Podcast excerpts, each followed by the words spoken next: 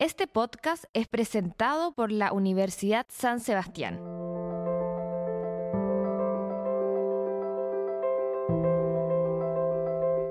Hola, soy Constanza Oettiker y estamos en una nueva jornada podcast. Hoy nos acompaña Jessica Bastías, académica de la Facultad de Educación y profesora de la carrera de Educación Diferencial.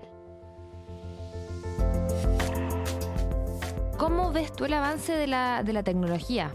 Mira, para mí ha sido un proceso que me ha ido acompañando en mi vida. Yo nací y no había televisor a color, por ejemplo, entonces toda mi vida he tenido avances, novedades, innovaciones y eso me ha significado como quizás, en mi caso particular, siempre estar interiorizándome de, diferentes aspectos de la tecnología y tomándolo. No, no rechazando la tecnología, sino que todo lo contrario. Creo que ha sido tremendo el avance que ha tenido y como profesora me ha hecho ver que es súper necesario tomar los avances de la tecnología y sistematizarlos, porque muchas personas no los entienden se asustan y la reacción primaria es rechazar la tecnología y creo que no debiese ser esa la reacción primaria, sino que todo lo contrario, incorporarla a la vida diaria porque trae muchos beneficios de distinta índole, no solo en las comunicaciones, sino que también en cosas tan simples como controlar desde tu celular cuando iniciar que la lavadora funcione en tu casa. Cosas tan domésticas como cosas tan relevantes como la inteligencia artificial o otros elementos que están como muy de moda hoy en día. Cuéntame cómo la Universidad San Sebastián está implementando estas nuevas tecnologías en el aula con sus estudiantes, con sus alumnos, con los profesores y cuáles son los pasos para que se pueda usar de manera eficiente y responsable. Sí, mira, en la Universidad San Sebastián se están dando yo creo que varios procesos paralelos. A nivel de universidad hemos vivido un proceso de intensas capacitaciones al equipo académico, por un lado, por otro lado, se han generado como acciones para, sobre todo que el equipo de docentes que está a cargo de procesos de investigación incorpore elementos de tecnología en sus proyectos. Entonces, así como concluyendo, en la facultad estamos trabajando en un modelo formativo fuerte, incorporando procesos de innovación, de inclusión, Estamos trabajando también en, generar un espacio flexible para el aprendizaje que llamamos Hiperaula. Ya la tenemos instalada en Santiago y ahora vamos por la sede, Valdivia, Puerto Montt, Concepción. Y esos espacios flexibles junto con estas estrategias activas yo creo que nos van a dar un buen resultado. Toma tiempo. Cambiar modelos de enseñanza, cambiar patrones toma tiempo. Pero yo creo que vamos muy bien encaminados.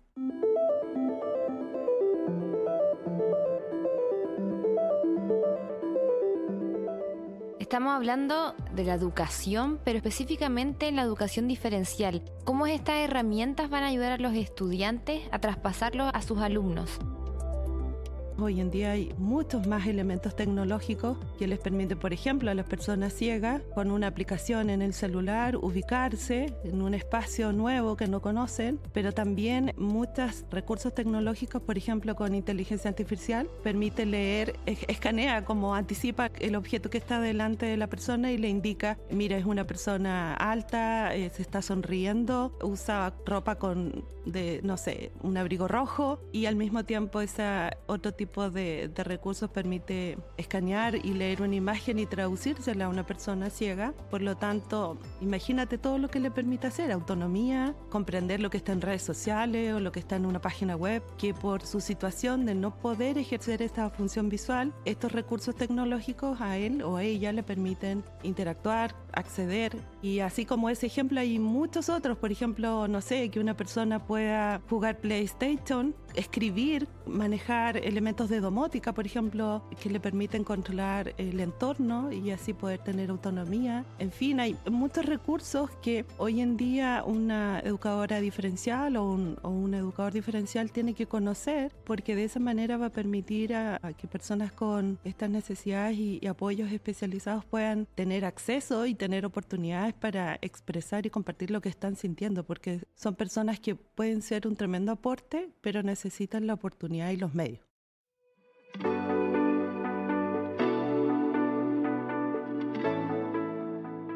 ¿Cuál sería tu conclusión de esta mezcla entre la tecnología y la educación? ¿Cómo ves tú esta alianza en el fondo entre ambas cosas?